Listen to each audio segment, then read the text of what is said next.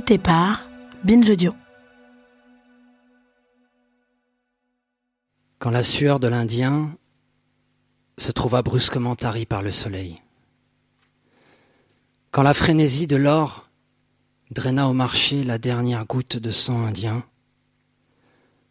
de sorte qu'il ne resta plus un seul Indien aux alentours des mines d'or,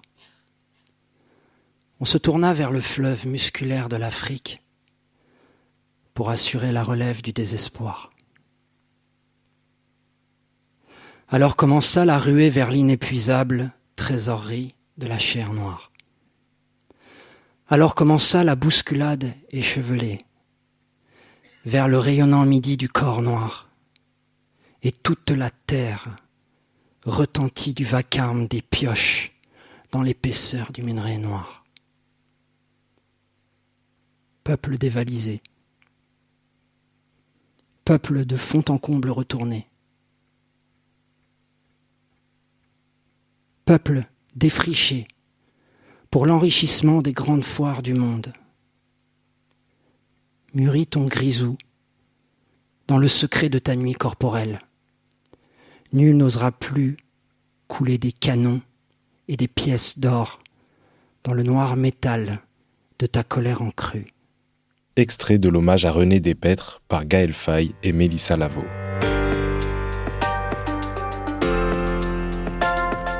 Bienvenue dans Rappelle-toi demain, un podcast d'un genre nouveau qui nous initie à l'archéologie.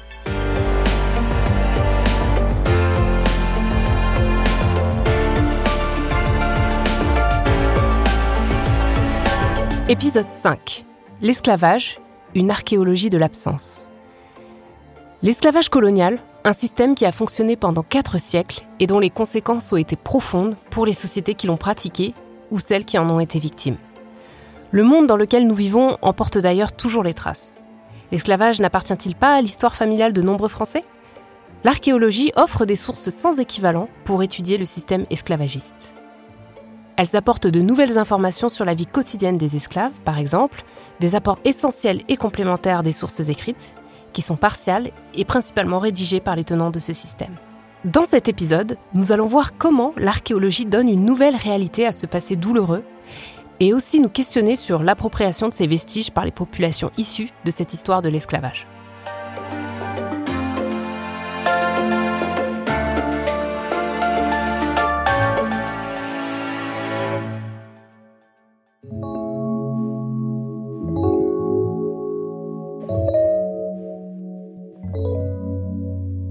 Ici reposent ceux qui ont traversé l'océan, ici reposent ceux d'Afrique. Près de 4000 esclaves et engagés enterrés sous cette étendue d'herbe et de terre, à l'opposé du cimetière marin où stèles et tombes sont installées.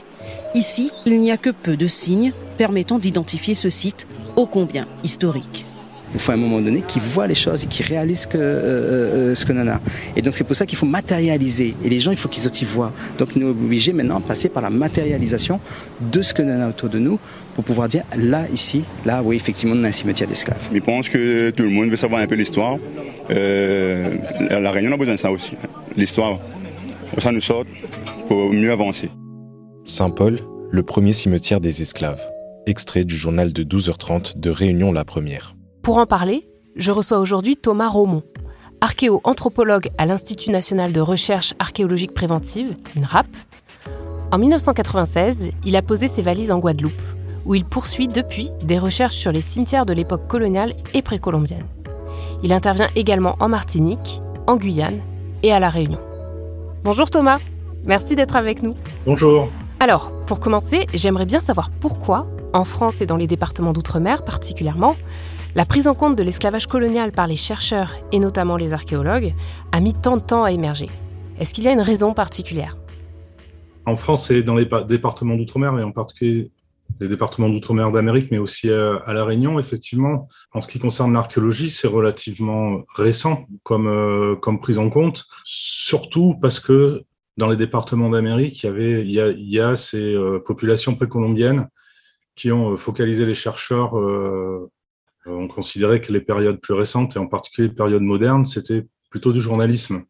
Au départ, les archéologues se sont surtout intéressés à, la production du sucre aux habitations, aux maisons de maître, des, choses monumentales, et pas forcément à l'archéologie de l'esclavage, qui est une archéologie plus discrète et plus difficile à mettre en évidence.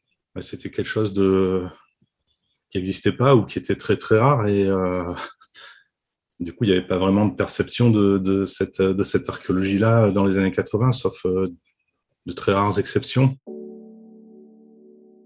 La politologue Françoise Vergès, spécialiste de l'histoire de l'esclavage et des décolonisations, parle en effet d'archéologie de l'absence pour qualifier l'archéologie de l'esclavage colonial. Elle désigne par cette expression l'effacement des traces matérielles de la vie des esclaves dans les archives et les récits. Lors d'un colloque international, en 2006, elle l'expliquait. Je ne vais pas parler de vestiges, mais plutôt de l'absence de vestiges. Pas une totale absence, mais loin de constituer une présence. Il y a très peu de vestiges de la traite négrière et de l'esclavage dans les territoires français. Si vous voyagez à la Martinique, à la Guadeloupe, à la, euh, Réunion, à la Guyane, les territoires français, euh, les colonies françaises qui sont restées aujourd'hui des départements français où ont lieu l'esclavage, vous pourrez visiter des plantations et avoir une idée de la vie coloniale et de la fabrication du rhum, mais à peine celle de la présence et de la vie des esclaves sera à peine évoquée.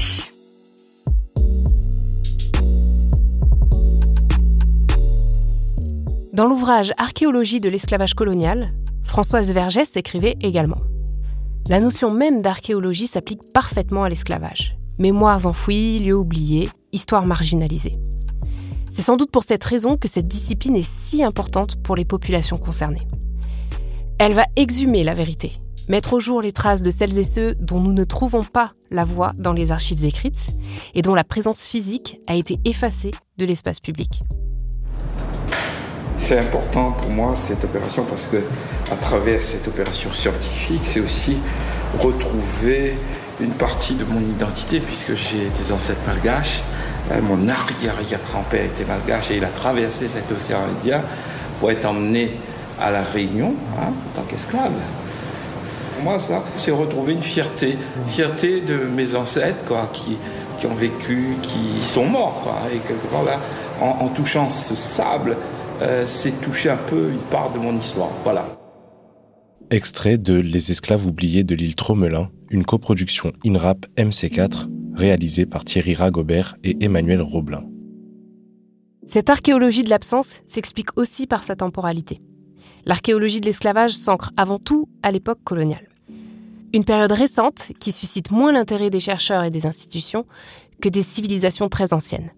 Dans les années 1980, cette archéologie de l'époque moderne et contemporaine n'est donc pas une priorité, comme nous l'explique Thomas Romont.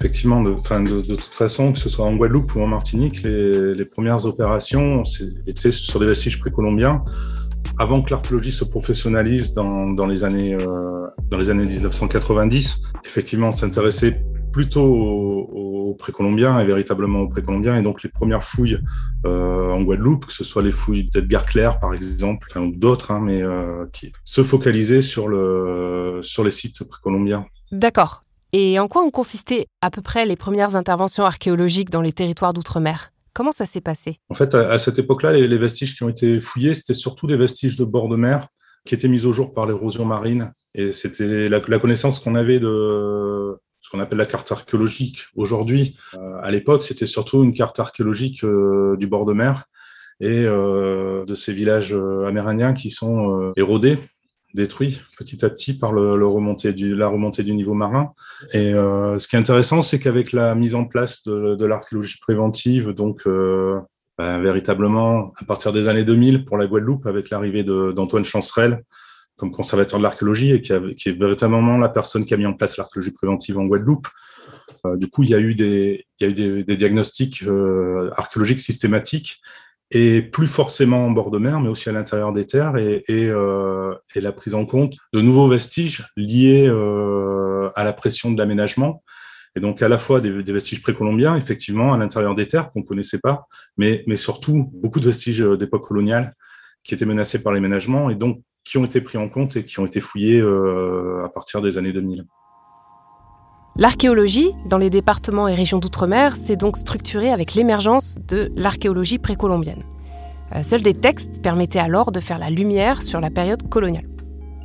Mais en partie seulement. Les documents de l'époque émanaient des maîtres et des commerçants, soit ceux pour qui l'esclave n'était qu'une marchandise.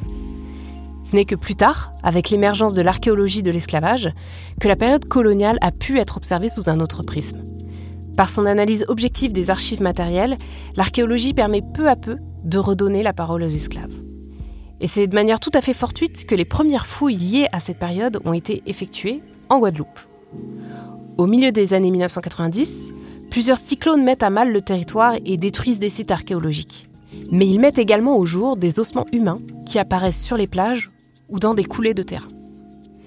Et c'est alors grâce à des fouilles dites de sauvetage que les archéologues ont pu observer qu'il s'agissait en réalité de cimetières d'esclaves. Et c'est à peu près à cette époque que Thomas Roumont est arrivé en Guadeloupe.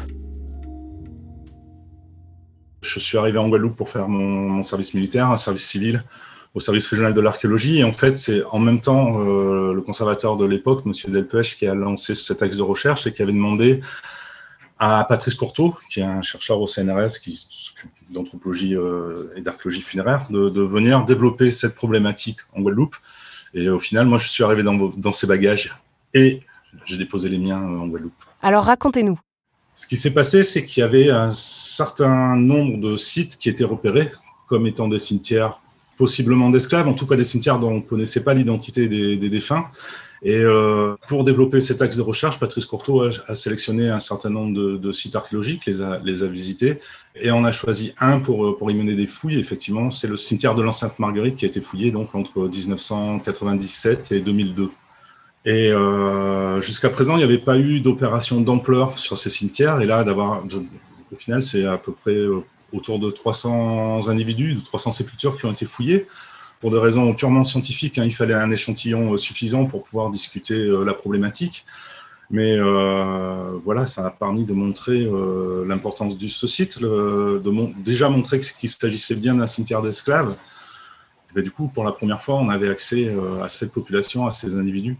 Est-ce que vous pouvez nous dire quels sont les vestiges liés à l'archéologie de l'esclavage? D'une façon générale, pour l'archéologie de l'esclavage, on travaille surtout sur les quartiers serviles, parce que c'est l'endroit où habitaient les esclaves, enfin où étaient euh, parqués les esclaves, sur l'organisation, mais euh, aussi sur les, traces qu'ont laissées les esclaves, donc euh, les, restes alimentaires, la vaisselle, leurs poubelles, et qui nous apprennent beaucoup sur leur vie. Après, on, essaie aussi de traquer les traces directes de, leur production. Par exemple, leur production céramique, en Martinique, on appelle ça les cocos nègres. C'est pas forcément évident d'en trouver des vestiges. Et puis, bien sûr, et là, c'est plutôt mon domaine, donc euh, on travaille sur les cimetières et là, on, peut avoir accès euh, directement à l'esclave.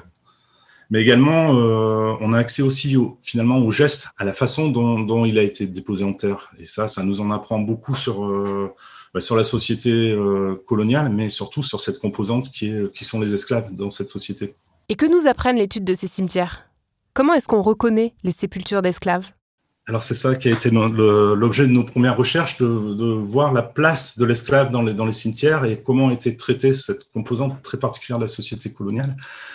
Et euh, ce qu'on s'est rendu compte, c'est que, même si on s'en doutait évidemment, c'est que la société coloniale, elle est, euh, très ségrégationniste et également dans, dans la mort. Chacun a sa place dans la société, mais chacun a sa place dans le cimetière ou chacun a son cimetière.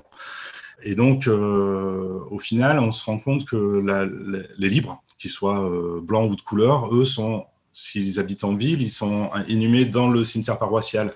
Les maîtres sont inhumés dans leur cimetière sur l'habitation. Les étrangers, que ce soit des marins, des marchands, des étrangers au sens du, territoire, hein, ça peut être des métropolitains, enfin les Français de, l'Hexagone, eux sont euh, souvent, quand ils, quand ils ont des maladies, ils sont accueillis dans l'hôpital et s'ils décèdent, ils sont recueillis dans le cimetière de l'hôpital. Les militaires aussi sont inhumés dans le cimetière de l'hôpital militaire. Et euh, du coup, on s'est rendu compte qu'il y a également des cimetières réservés aux esclaves. On ne connaît pas leur localisation précise, mais dans les textes, on parle des cimetières des nègres, donc le cimetière des esclaves. Et ce qu'on s'est rendu compte, c'est que finalement, l'organisation du cimetière d'esclaves, c'est la même que l'organisation d'un cimetière, euh, d'un cimetière paroissial. Donc, c'est pas dans l'organisation que ça diffère, c'est véritablement dans le recrutement. Le cimetière paroissial est réservé aux libres, le cimetière d'esclaves est réservé aux esclaves. Et comment étaient inhumés les esclaves? Sur le dos, plutôt la tête à l'ouest, et, avec, euh, ils sont habillés, on retrouve les, restes, enfin les, vestiges, en tout cas des indices comme quoi ils sont habillés, des boutons, on retrouve des objets personnels comme des pipes, et également des, objets religieux, et toujours de la région euh, catholique, des, des crucifix, des chapelets, des médailles religieuses.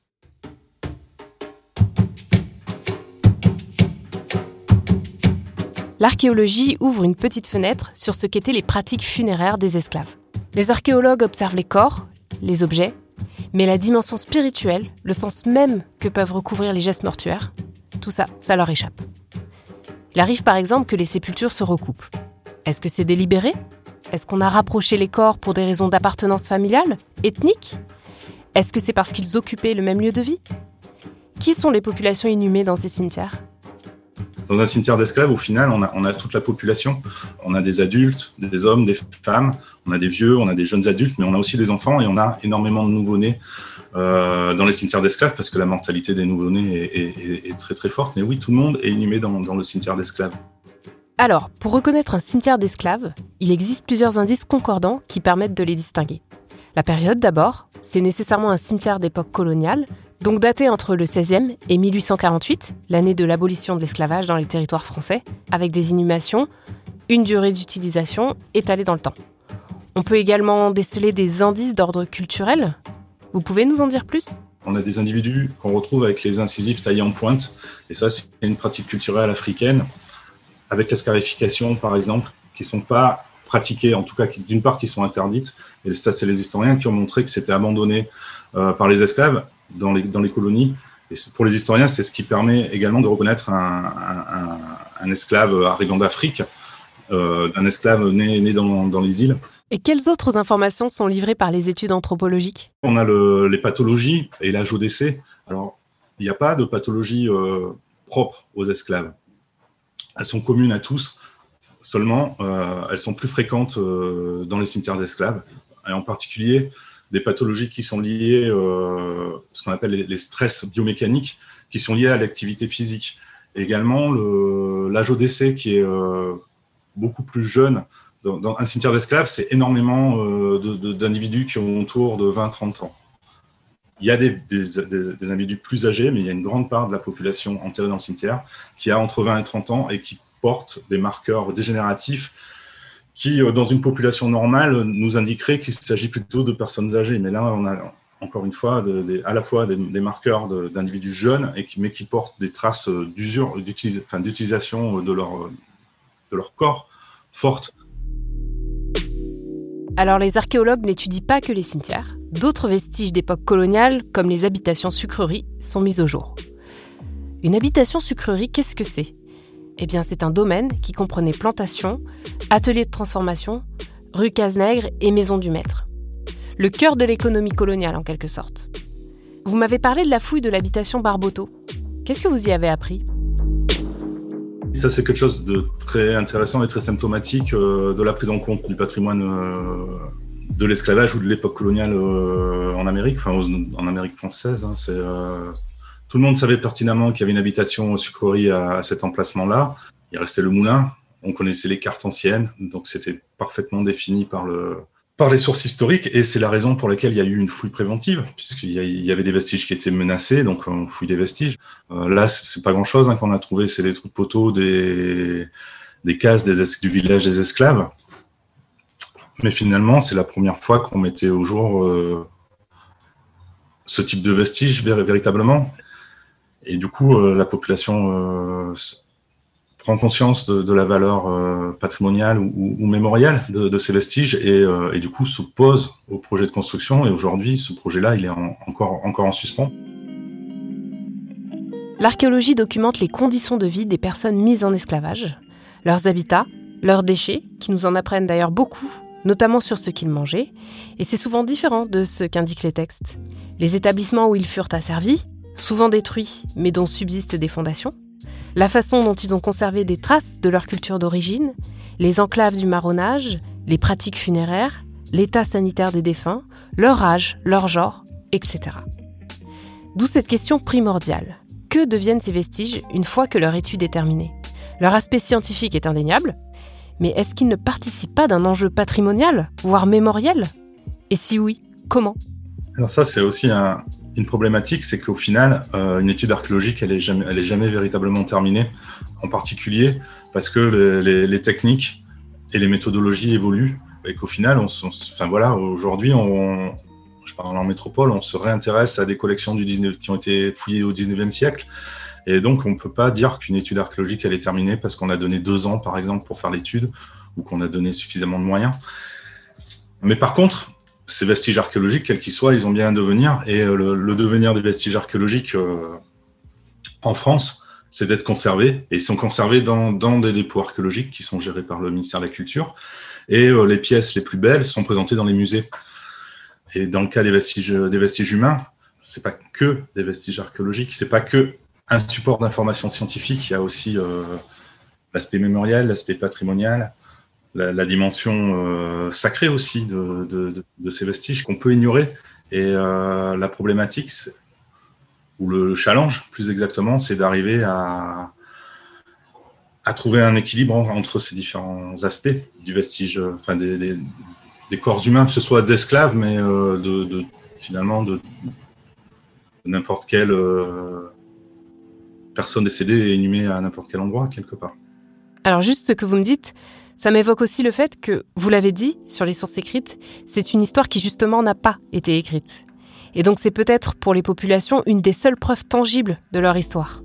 On peut aussi comprendre pourquoi ça provoque autant de réactions. Bien sûr, plus que comprendre, enfin participer, c'est notre travail, à mettre au jour cette information, mais aussi ces vestiges et ces lieux de mémoire, parce que la mémoire, c'est fondamental dans la construction euh, d'une société. Société sans mémoire, c'est une, une, société sans passé aussi. Et là, il faut retrouver ce passé, il faut l'étudier et le livrer à tous.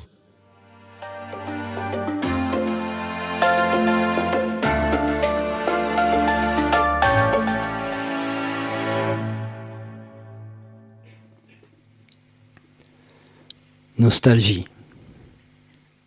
Elle a 15 ans ou mille ans, où elle vient seulement de naître. Et c'est son premier sommeil, sous le même toit que mon sang. Depuis quinze ans, ou depuis trois siècles, je me lève sans pouvoir parler la langue de mon peuple. Sans le bonjour de ces dieux païens, sans le goût de son pain de manioc, sans l'odeur de son café du petit matin. Je me réveille loin de mes racines, loin de mon enfance, loin de ma propre vie. Depuis 15 ans, ou depuis que mon sang traversa en pleurant la mer. La première vie que je salue à mon réveil, c'est l'inconnu, au front très pur, qui deviendra un jour aveugle, à force d'user ses yeux verts, à compter les trésors qu'on m'a volés.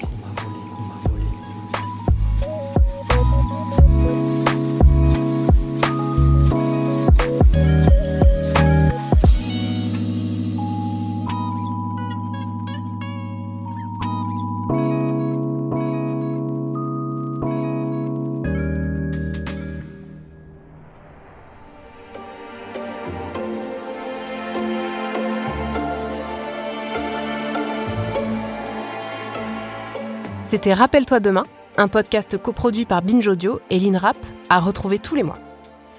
Merci à Thomas Roumont d'avoir répondu à mes questions. Et merci à vous, chers auditeurs et auditrices, de m'avoir suivi pendant ces premiers épisodes. Les prochains seront écrits et animés par Rosane Le Carboulec, à qui je passe le flambeau pour parler d'archéologie avec celles et ceux qui la font et qui la pensent. À bientôt!